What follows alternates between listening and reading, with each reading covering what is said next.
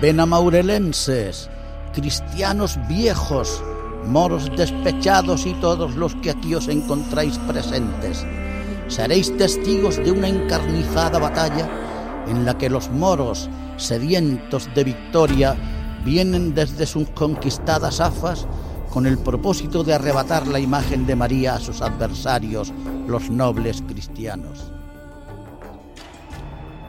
Muy buenas tardes, nos encontramos aquí en el Colegio Amancia Burgos de Benamores porque vamos a dar comienzo en el programa especial de Moro y Cristiano. En este caso van a ser los niños, eh, alumnos de este colegio, los que van a hacer posible eh, que nos enteremos un poquito de cómo, de que este pueblo, de, de las cositas, conocer Benamores, su gastronomía, su vocabulario.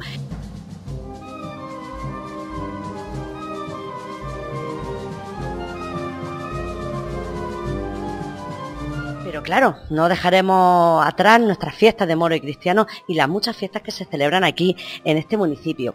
¿Qué vamos a tener más? Bueno, pues seguro que también vamos a tener a gente que nos va seguir trayendo noticias y nos va a seguir trayendo cositas sobre nuestras fiestas. Entre ellos, mira, pues van a estar las reinas, que con tanta ilusión y tantas ganas están preparándose ya para el sábado de fiesta. ¿A quién vamos a tener más? Pues creo que, si no me equivoco, al alcalde de Benamorea, Juan Francisco Torres Grosa, que también va a estar eh, con nosotros, donde los niños eh, seguro que tienen muchísimas cosas que preguntarle. A la concejala de Cultura, Carolina, que también va a estar con nosotros. Y bueno, a Elia, hermana mayor de la hermandad e insignia de Nuestra Señora de la Cabeza. Bueno, no sé si me falta algo más o no, sí, eh, os dejo con este, con este previo, con este inicio a nuestro programa, con esta primera marcha mora.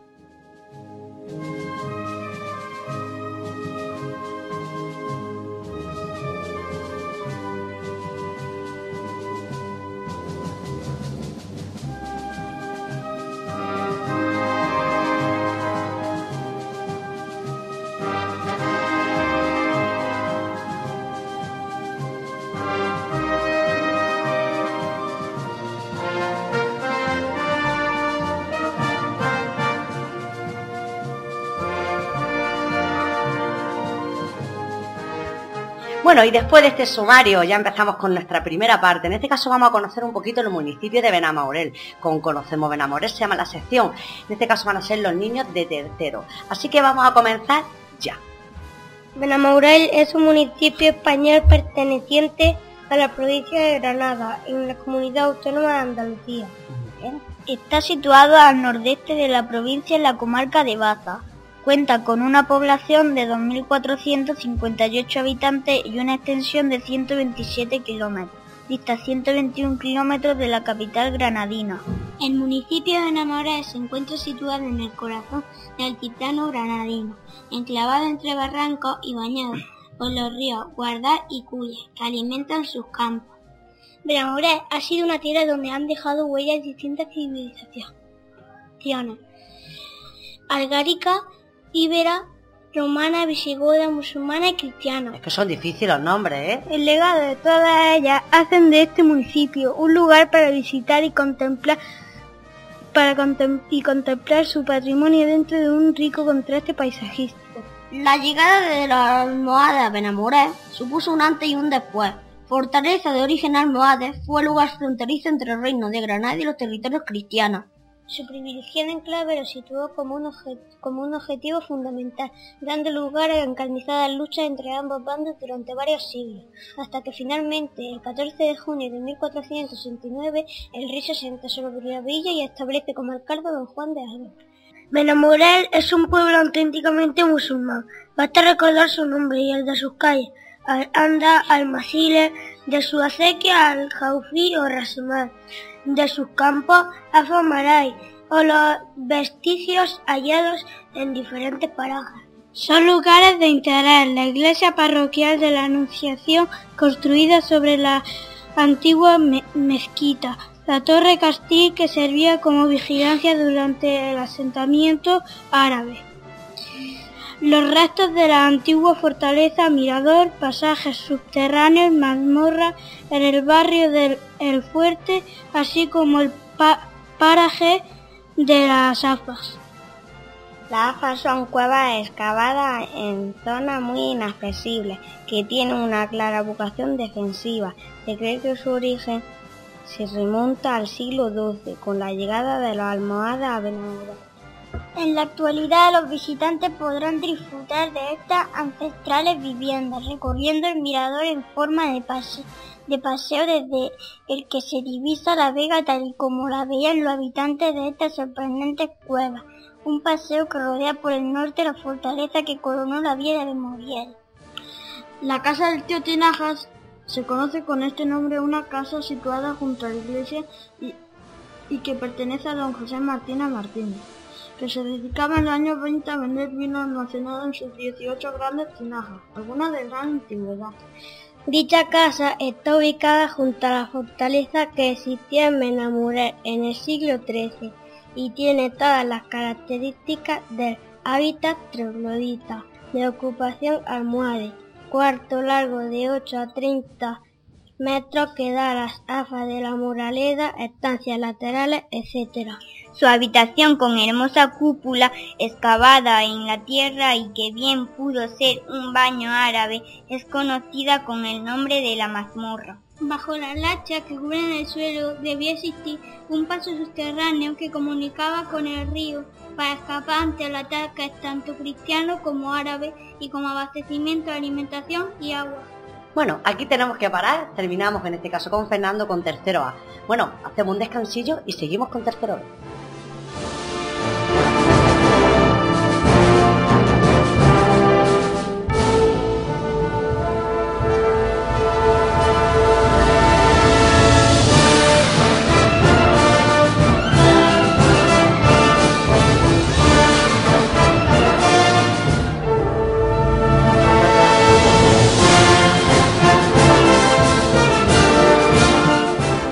Bueno, y seguimos con esta parte, conoce Benamorel o conocemos Benamorel con los niños de tercero, no, seguimos con tercero B y vamos a comenzar con Carlos. Con... Ayuntamiento de Benamorel, uno de los pocos edificios que se salvaron del terrible terremoto que asoló a Baza y Benamorel el 30 de septiembre de 1531. Antiguo mesón de la casa de Alba de, de estilo neoclásico clásico. En el censo de 1752, Catasto, enseñada entre los bienes que pertenecían al duque de Alba, lo incluye.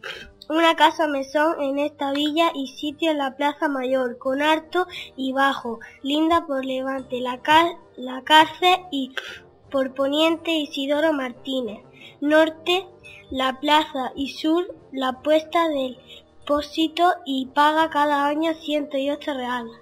Las columnas de sección octogonal que soportan el balcón son de año 1960, siendo alcalde don Evelio Burgos Masegosa. Debido a su deterioro, don Roque Ruiz Quirante inició los trámites para su rehabilitación y fue el 17 de noviembre de 2001, siendo alcalde don Antonio Redondo García, cuando inauguró el nuevo edificio que consta de tres plantas. Casas señoriales. Las casas señoriales de finales del siglo XIX, principios de XX, donde vivieron personas relevantes de la localidad de Benamor, entre los que destacamos la familia Piña Buendía y Vizcaíno, así como doña Mancia Burgo, quien donó a la localidad la actual imagen de la Virgen de la Cabeza, y el primitivo colegio que se encontraba en el actual consultorio médico. Emite de San León. La antigüedad de la devoción que procesa la localidad de Benamorea San León es centenaria. El documento más antiguo que se conserva está relacionado con el catastro de Ensenada, 1751, donde se cita al patrón de la villa como propietario de una finca y bancar.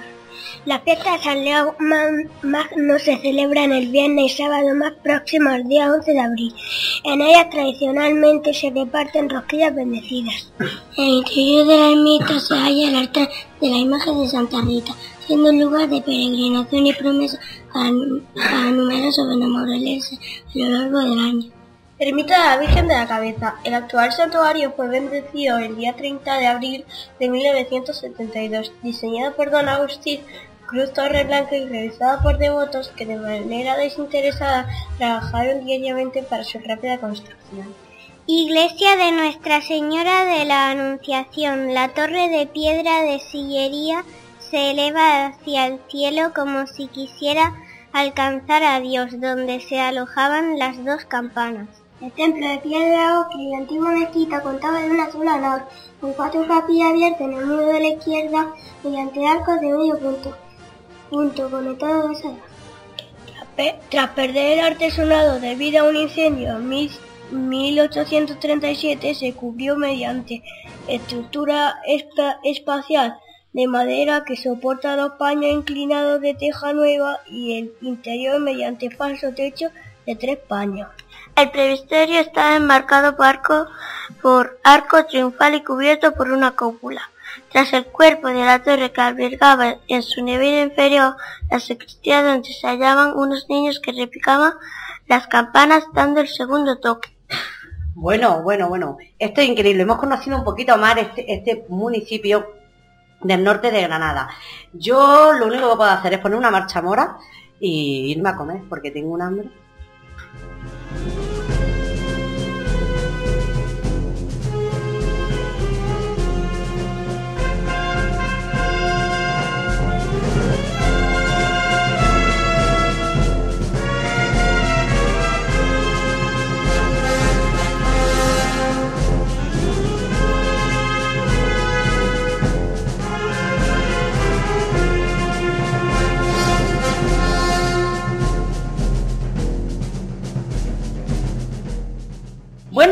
De esta marcha amor a mí lo que me ha entrado ha sido mucha hambre. Y en este caso los niños de primero nos van a dar unas recetitas para que ver lo que podemos hacer durante las fiestas de Mundo Cristiano, ¿verdad? Bueno, pues vamos a comenzar ni menos que con Claudia, Álvaro, Julia y David. Eh, comentarme cosas, Claudia. Ahora pasamos a la sección de gastronomía. Vivimos en una zona muy singular si nuestros platos quieren disgustar, esta receta debemos escuchar. Veamos a ver. Álvaro, coméntanos. Salmorejo ingredientes. Cuatro tomates maduros. Cuatro tomates maduros. Un pepino. Una cebolla. Un pimiento verde. Y otro rojo. Un poco de aceite, sal, taquitos pequeños de jamón, trocitos de pan tostados. Muy bien, esos trocitos, como hemos dicho, cuatro tomates, lo voy a repetir, ¿vale? Cuatro tomates, un pepino, una cebolla, un pepino verde y otro rojo, eh, un poco de aceite, sal, taquitos de pequeños de jamón, taquitos pequeños, ¿me has dicho? Sí, ¿no? ¿Te gusta el jamón? Sí. y trocitos de pan tostado. Bueno, vamos con la elaboración. En este caso, Julia, coméntame. Elaboración. Se trocean los tomates, los pimientos, la cebolla y el pepino. Ponemos los alimentos en el, el recipiente de la batidora. Se añade el aceite y la sal al gusto y se tritura todo. Añadimos unos taquitos de jamón y pan y trozos de pequeños de pan tostado. Se sirve frío. Muy bien. Dinos, David, ¿qué opinas tú de esta receta? A mí me gusta el salmorejo. Es una comida que es, suele tomar verano cerquita, pero se puede hacer, hacer durante todo el año. Es muy bueno para la salud y nuestro crecimiento. Muy bien. Bueno, pues vamos, vamos a empezar a preparar los ingredientes que vamos a hacer este salmorejo.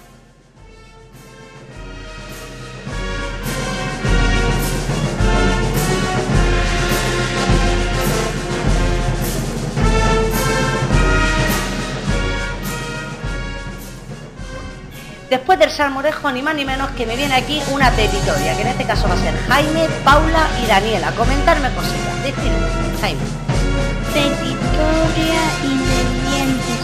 Un pollo bronceado, una cebolla grande, tres dientes de ajo, dos huevos, tres rebanadas de pan, un puñado de almendras, un poco de, de azafrán, un vasito de vino, pimienta negra molida,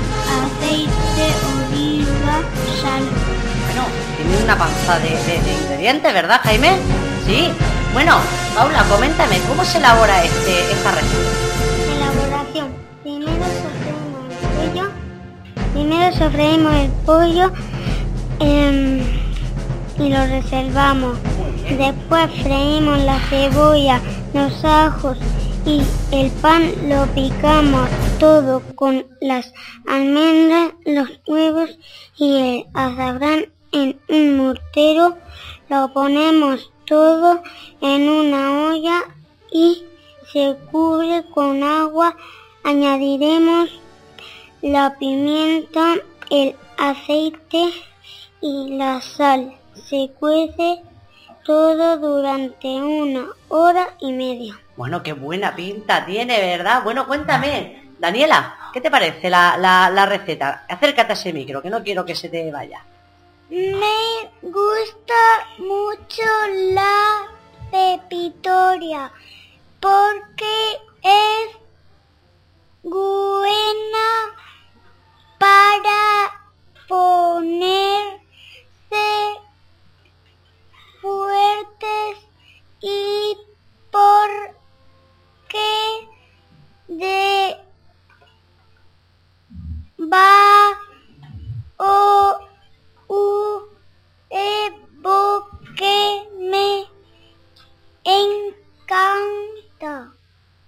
¿que te gusta el huevo? ¿Me has dicho, Daniela? Muy bien. Pues nada, vamos a ponernos mano a la obra y vamos haciendo esta pepitoria para la fiesta, ¿verdad?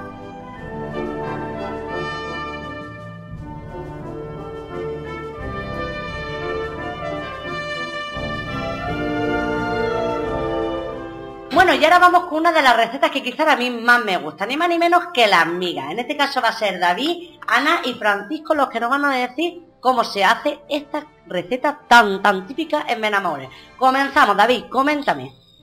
Tres migas, ingredientes, tres vasos de harina de trigo, tres vasos de agua, un vaso de aceite, una cabeza de ajo, cuatro pimientos verdes, 150 gramos de panceta. Uh, pues no lleva esto grasa, ¿eh? bueno, comentamos, ¿cómo se elabora esto, Ana? Poner a calentar el agua en una sartén hasta que hierva se le va echando la harina poco a poco. Muy bien. Con una una rasera. Se va deshaciendo la masa hasta que se haga bolitas. Y esas son las migas en una sartén aparte ponemos a freír los pimientos y la panceta una vez fritos se echa encima de las migas y el plato listo para comer. Madre mía. Que os siente bien. Ah, que nos siente bien. Bueno, me parece increíble que bien cómo se ha ido elaborando, pero la verdad que las migas son difíciles de hacer, ¿eh?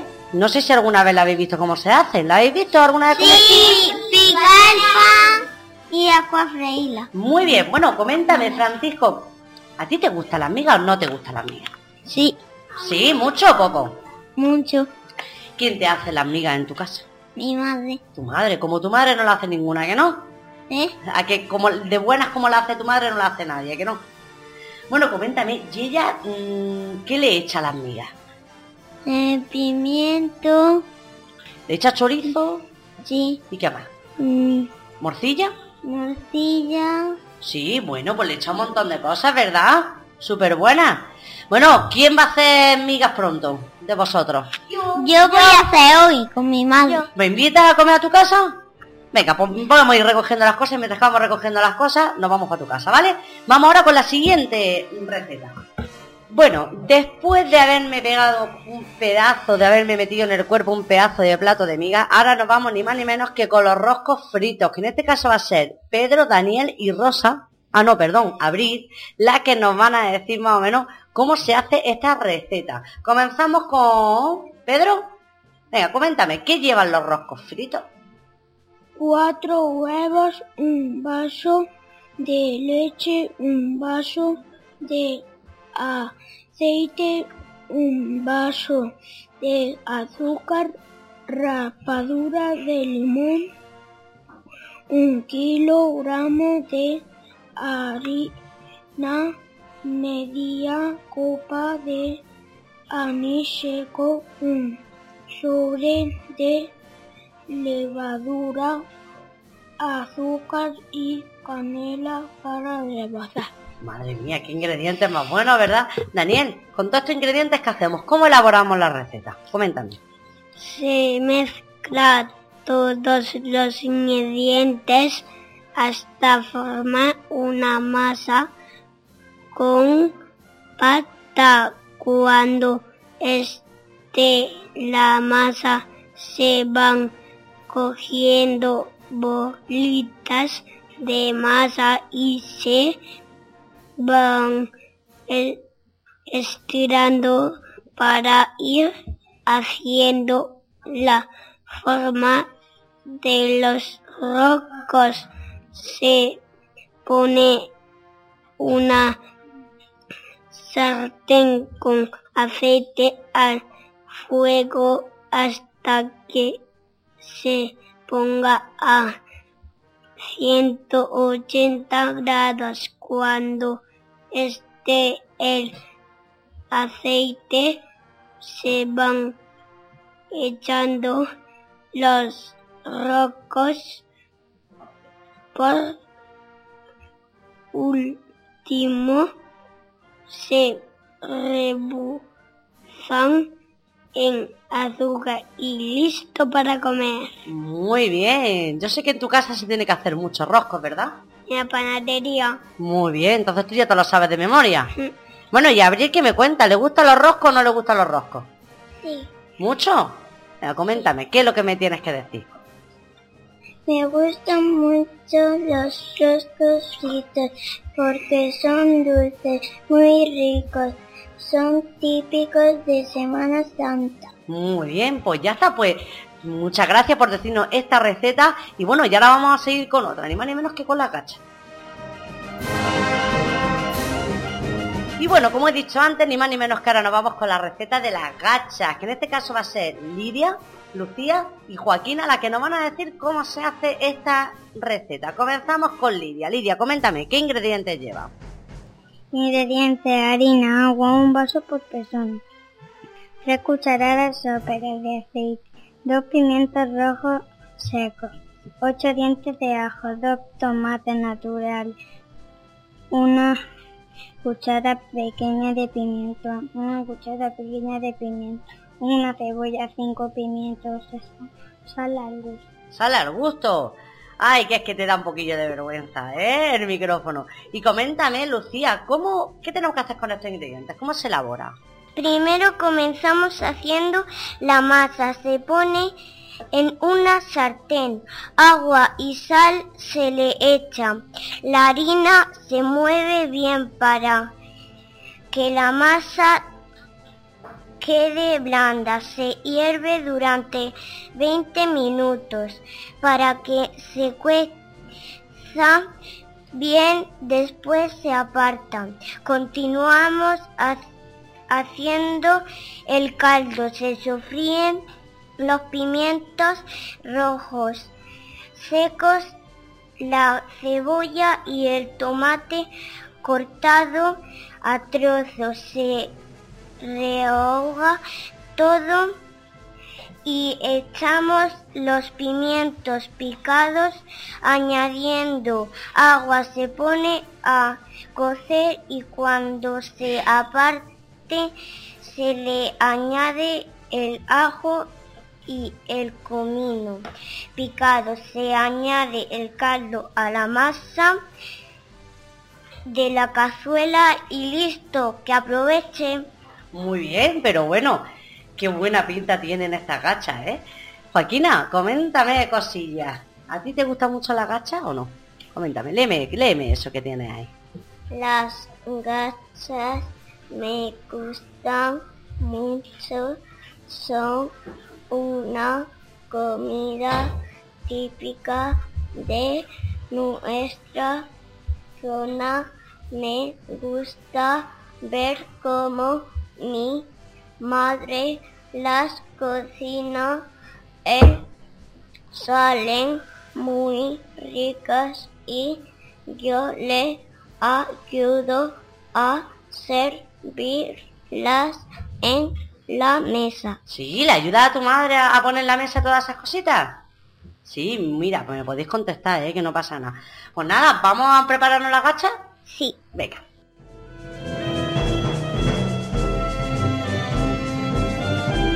Bueno, y después de, de, estas pedazos de recetas que nos están haciendo estos niños de primero, ahora nos vamos y terminamos con la receta de los gurullos. En este caso va a ser César, eh, Marta y Miguel Ángel los que nos van a decir cómo se hace. Comenzamos con, los ingredientes. A ver, coméntame César, ¿qué lleva? Un conejo, harina y agua, una cebolla, cinco dientes de ajo, dos pimientos verdes, dos tomates, patatas la cantidad que se quiera, aceite de oliva, sal al gusto. Muy bien, ¿y pan le vamos a meter o no? ¿No? Bueno, pan para acompañar, ¿no? Se le pueden acompañar, ¿verdad? Sí, ¿verdad? Pero dilo, dilo en el micro, sí, En las comidas. En todas las comidas hay que poner pan, ¿verdad? Y si es del, tuyo también, ¿no? Bien, muy bien.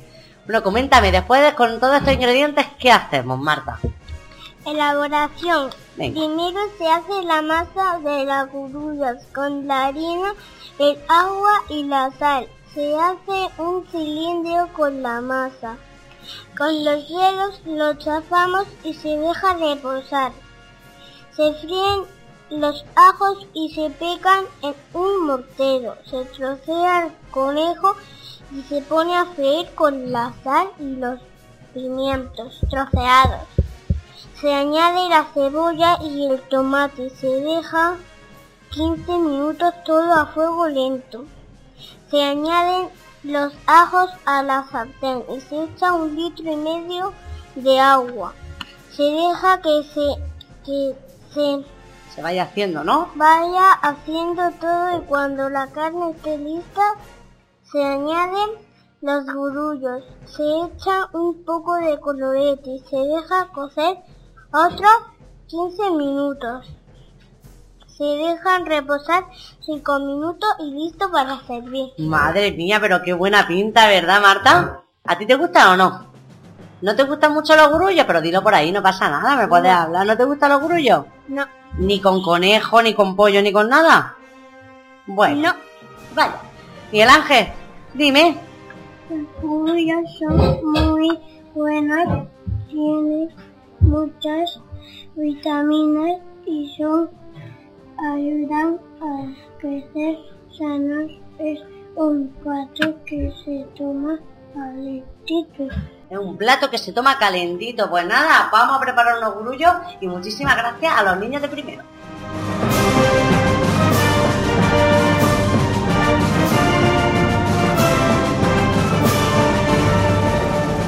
Y bueno, y seguimos después de, de, esas recetas gastronómicas que en este caso nos han traído los niños de primero, seguimos ahora con la sección de vocabulario. Comenzamos con Blanca. Somos los niños y niñas de segundo de primaria y os queremos comentar, queridos oyentes, unas expresiones típicas de este nuestro pueblo Benamaurel. Muy bien. Empezamos. ¿Qué son las áreas? Son cosas puestas sin orden que estorban. Donde hay zarrias es en el pajar de mi abuelo. ¿Sabes lo que es acarrear? Por si no lo sabes, es llevar peso en los hombros. Antiguamente las personas tenían que acarrear con todo hombro. ¿Y qué es arruñar? Pues arañar. Mientras jugaba en el parque me arruñé con una rama. ¿Conoce a alguien que sea gurrumino? O a lo mejor lo conoce mejor como reñoso. No sea gurrumino, anda y dame un urillo. ¿A que no sabes lo que es famollero? Espera, te lo cuento. Es cuando lo haces todo deprisa, pero no bien del todo. A veces nos dicen los profes, no seáis tan fangolleros y hacer las cosas bien. ¿Has probado alguna vez una baboya? Mmm, esas tortillas tan buenas de aceite. Y lo que me gusta a mí, una baboya. ¿Te gusta hacer marañas? Esas trampas que se hacen cuando jugamos. A veces somos un poco pillos y hacemos marañas para ponernos en fila. Pero lo que también nos gusta y hacemos mucho es polismear. A que sí, nos metemos en asuntillos que no debemos. Anda y no seas tan golismero. Y anda que no son molestos a veces los churridos, ¿verdad? Esos ruidos tan molestos. Madre mía, cuántos churridos había en ese sitio. ¿Has comido alguna vez repitajos? Esas partes pequeñas que sobran de algo. Cuando llegué a comer, como me quedé jugando, solo quedaban los repitajos. Terminan aquí nuestras expresiones típicas.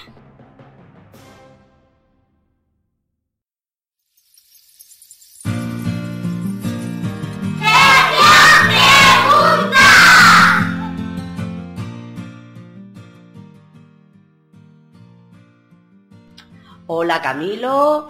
Hola, ¿cómo te llamas? Aymara Aymara. Hola Romeo, Raúl y Mariana. Y Camilo. Y Camilo, claro. Oye, una pregunta. ¿Vosotros sabéis quién es la Virgen de la Cabeza? Sí. Dímela, dímelo, dímelo, Camilo. La Virgen de la Cabeza sería tanto que, que se llama la Virgen de los Dolores. Raúl, ¿tú te vistes de moro, de cristiano o de Paco? De cristiano, Te vistes de cristiano. ¿Y por qué te vistes de cristiano? porque me gusta. Porque te gusta, pues muy bien. A ver, dime, Camilo, ¿qué me querías contar? En las fiestas nos montamos en los coches eléctricos. Eh, Y ¿y en la moto dónde, Romeo? cerrado. Eh, ¿Cómo llamáis? ¿Cómo te llamas? Marco. Luis. Luis. Pedro. ¿Cómo te llamas? Muy bien. ¿Y, y tú cómo te llamas? India. ¿Te llamas India? ¿Vosotros sabéis por qué se pelean los moros y los cristianos? ¿Por qué se pelean? Porque, porque tiene cara. Yo me voy a vestir sin ¿Quién es la Virgen de la Cabeza para vosotros? ¿Quién es? Porque tiene un pañuelo ¿Tiene un pañuelo? ¿Dónde tiene un pañuelo? en la cabeza. Anda. ¿Es verdad que te gustan los caballos mucho? Sí. ¿Sí? ¿Y sales en las fiestas con el caballo? ¿Con quién sales tú en las fiestas en el caballo? Y, y yo salgo ¿Con tu padre? con mi abuela. Yo, yo me voy a poner unos pantalones vaqueros. Unos pantalones vaqueros se va a poner. ¿Y, y, y qué más? Bueno, y aquí, por ejemplo, no, no me has hablado. Cuéntame cosas. ¿Tú no te vistes de moro, de cristiano? ¿De qué te vistes? De Paco. ¿Por qué te vistes de Paco tú? Porque me gusta. Y coméntame, ¿quién se viste también de Paco en tu familia? Yo. Tú. Mi papá. Bueno, comentarme más cosas. ¿Queréis decirme algo más? Sí. Dime. En la Virgen de la, de la cabeza tiene un pañuelo azul aquí. Un pañuelo azul ahí. Ahí en la espalda. Sí. Sí. ¿Cómo, cómo te llamas? Marca. Diego. Diego. ¿Cómo te llamas? Marta. Marta también. ¿Y tú cómo te llamas? Rocío. Rocío. Ainhoa Torrero. Ainhoa, ¿y cómo te llamas tú? Bueno, comentarme, ¿quién se viste de vosotros en las fiestas? ¿Tú? ¿De qué te viste? Diego, ¿tú te viste de algo en las fiestas? De moro. ¿Tú te viste en la fiesta o no? ¿De qué? De mora. ¿De mora? Sí, este año ¿y de qué color lleva el vestido? De morado. Madre me la compró ¿Te la ha comprado tu madre en el mercado? Muy bien. que la colchoneta se ha gelado. ¿Mañana abren las colchonetas? Sí. ¿Y os vais- Mañana abre la colchoneta porque es vieja. ¿Pero tenéis dinerito? Sí. Sí, ¿quién os da el dinerito? Papá y mamá. Papá y mamá. Yo no tengo. ¿Tú no tienes dinerito? Uh, estamos apañados. Entonces no te vas a montar poco. ¿Tampoco tienes dinero? ¿Quién no tiene dinero? Yo. No. Bueno, pues ya, ya, ya iré. Pues mi papi la abre. Tú, tú, Mi papi tiene mucho dinero. ¿Cómo te llamas tú por allí? Pues, Monse. ¿Y tú? ¿Cómo te llamas? Ari. Muy bien. ¿Y tú? José. José. ¿Y tú? Antonio. Antonio. ¿Y tú? A ver. Alberto. ¿Tú te viste a la fiesta o no? ¿De qué? ah, de cara. De cristiano, que sí. Y ¿Y tú de qué te viste? yo me metí la coche y la capa. Y yo me metí de payaso. Pero payaso no hay. Pues saber, saber, a mi, a mi mamá tiene, no, no tiene mollo. ¿Que no tiene bollo? No, ¿Por qué no? porque, porque, porque no, no, no comprar chuche. De la y yo tampoco para comprar アディオー。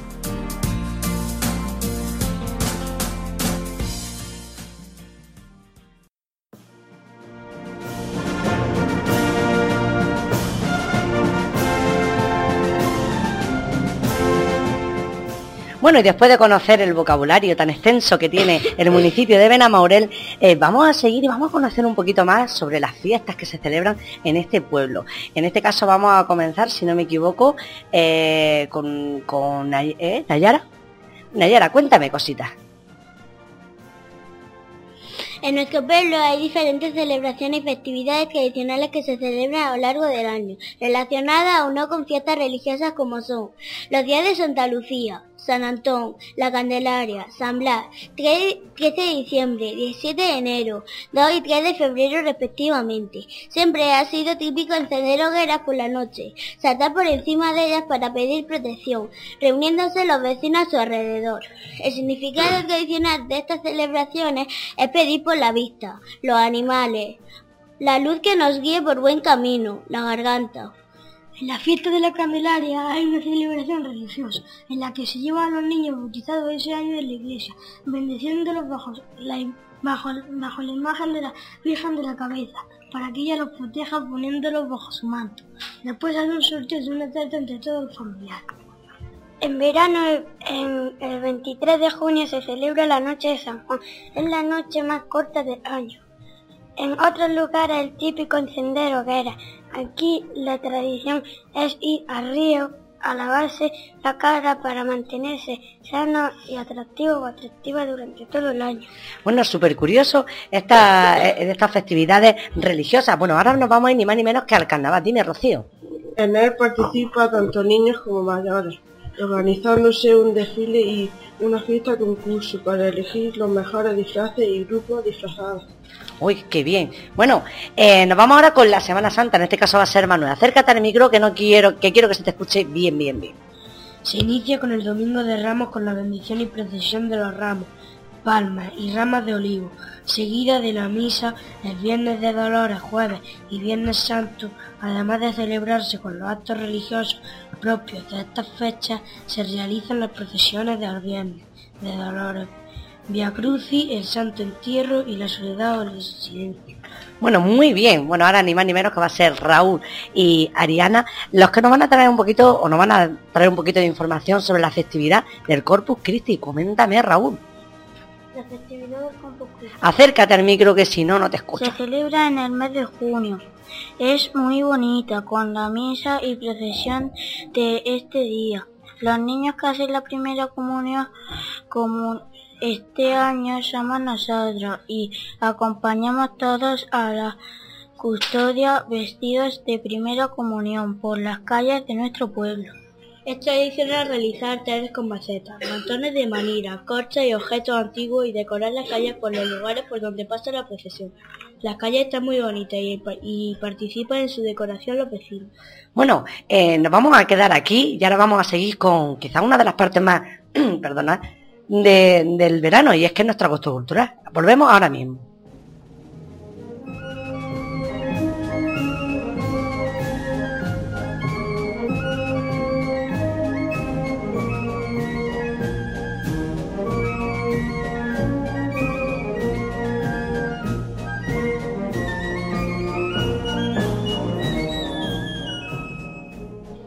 Bueno, y seguimos ahora, como he dicho anteriormente, vamos a seguir con, una de las partes del año que sobre todo a todos los niños más les gusta, que es la agosto cultural. En este caso va a ser Rocío, Roberto y Diana. Coméntame, Rocío. En verano se celebra en la primavera semana de agosto. Durante esta semana se, se realiza una serie de actos culturales y deportivos. Es, una, es un programa de actividades en las que todos los años nos implicamos y divertimos. Las actividades están diseñadas de forma que puedan participar en ellas tanto niños como mayores. Roberto, acércate al micro porque si no, no te va a escuchar, ¿vale? Entre las actividades que se organizan, estas las siguientes. Certamen de bandas de música de Benamurel, talleres y gincanas de juegos infantiles, representaciones de obras teatrales por grupos de nuestro pueblo, campeonato de ajedrez, ciclo de cine, campeonatos deportivos, trofeos de petanca, certamen de cara rociero de Benavides, encuentro amigos del caballo.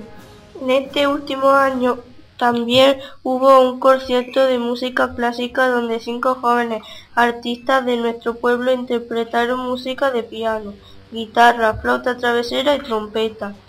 Noche de luna llena y recorrido nocturno, exposiciones de fotografía, antigüedades, etc. Homenaje a nuestros mayores. Qué bien, bueno, seguro que más de uno de vosotros también estuvo en, el agosto cultural en la Casa del Terror, aunque no sé si os dejarían pasar, ¿eh? Esperemos que este año también la volvamos a realizar. Bueno, y ahora vamos con una de las fiestas quizás más, más sorprendente y mucha gente cuando se lo explicamos le parece un poco raro y es la fiesta del medio año. Yo creo que en este caso Raúl, Ariana y Roberto nos van a explicar un poco mm, de qué va, porque seguro que mucha gente se lo estará preguntando. A ver, Raúl, comienza. Este año pasado han sido ya 11 años de los que se lleva celebrando esta fiesta y donde los benamorelenses en el mes de noviembre recordamos ya que ya son seis meses los que han pasado desde sus anteriores fiestas y que quedan otros seis meses para la próxima. La Unión Festera de Moro, Cristiano y Paco organizan los actos que empieza con una cena y donde se lleva a cabo el evento principal de la noche. Se representan las nuevas reinas, Mora y Cristiana, acompañadas por las reinas del año anterior. Muy bien, venga Roberto. Se, se recuerdan las fiestas de años anteriores, realizándose una presentación con material audiovisual. Destacamos algunos de ellos como son Dejando Huellas, soñando con el mes de abril, mirada. Posteriormente se realiza un desfile informal acompañado por la charanga con música mora y cristiana. Una noche que nos acerca a nuestro mes de abril. Una noche que, como hemos dicho, justamente en el finales de octubre, primero de noviembre, eh, se visten de abril. Es raro, la verdad. Bueno, y seguimos, seguimos avanzando durante el año y nos vamos ni más ni menos que a la Navidad y a los Reyes Magos. Ru, en este caso, Ru, ah no, Ru solamente la que nos lo va a explicar, que ya me iba yo a adelantar. Ru, coméntanos. Acércate, acércate, Alex. Son festividades religiosas y tradicionales con extrañable carácter familiar. Durante las fiestas navideñas se organizan algunas actividades como elaboración y concursos de belenes, conciertos de Navidad, Noche de Reyes participando en la realización de las carrozas y cabalgatas de Reyes Magos.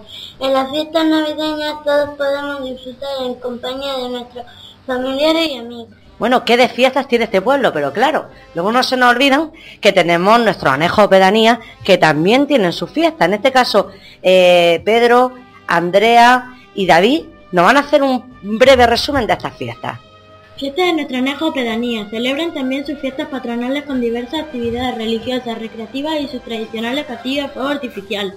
En ellas todos podemos disfrutar y pasar un bonito día. San Marcos es el patrón de San Marcos. Su festividad se celebra en el mes de mayo. Después de la procesión y la misa, la hermandad invita a todos al tradicional pan con queso.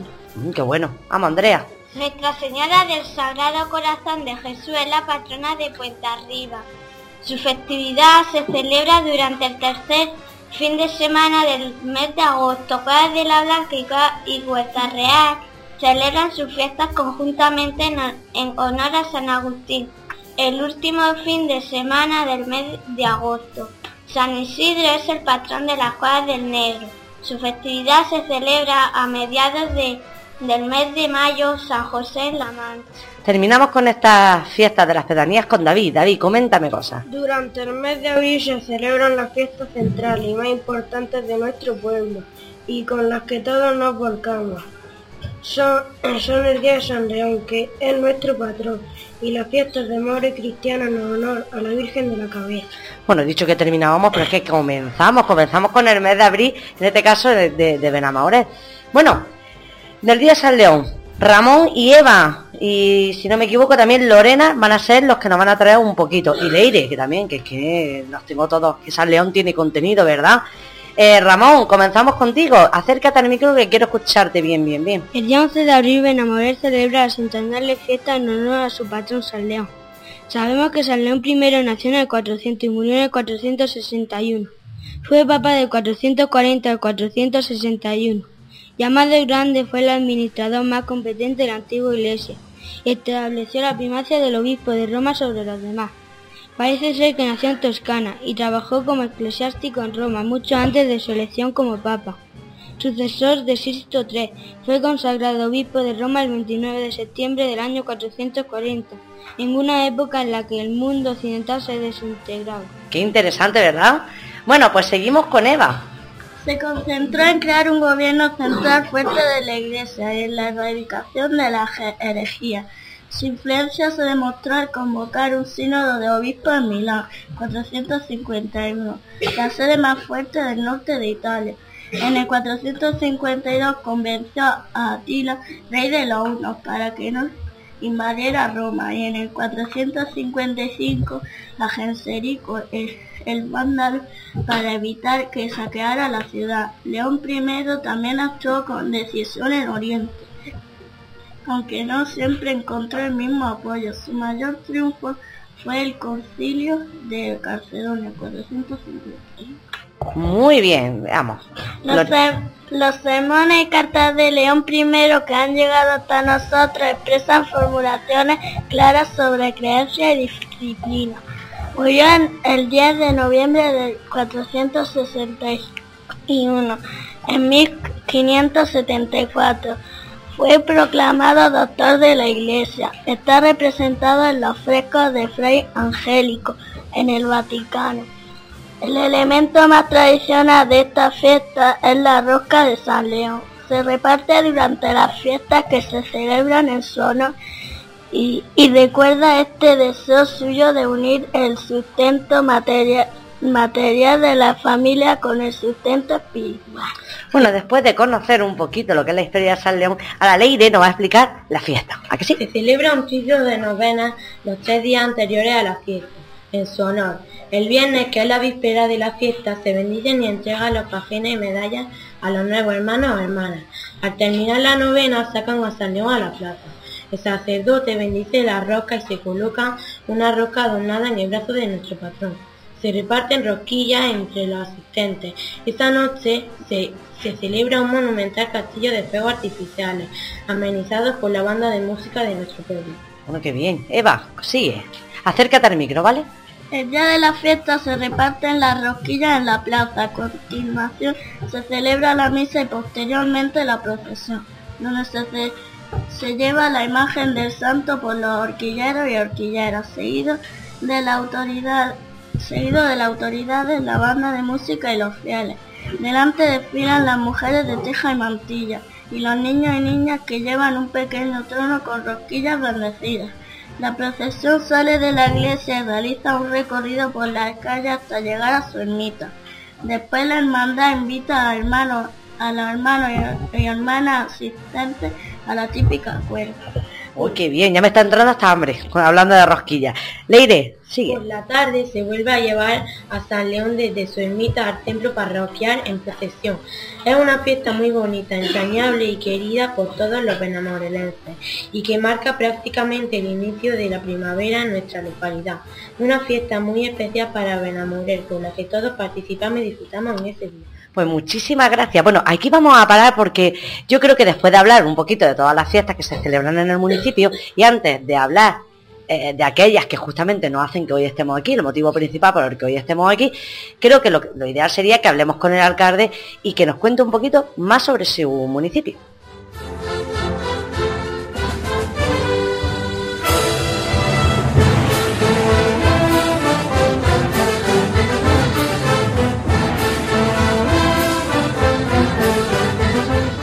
Bueno, y después de conocer un poquito la historia del pueblo, después de conocer tanto su gastronomía, su vocabulario, la historia, los lugares de interés y sobre todo después de estar hablando un poquito de las fiestas eh, más importantes de este municipio, eh, no podría faltar el alcalde de Benamores y en este caso eh, lo- los alumnos de, en este caso, ¿de, de, dónde- de qué curso soy?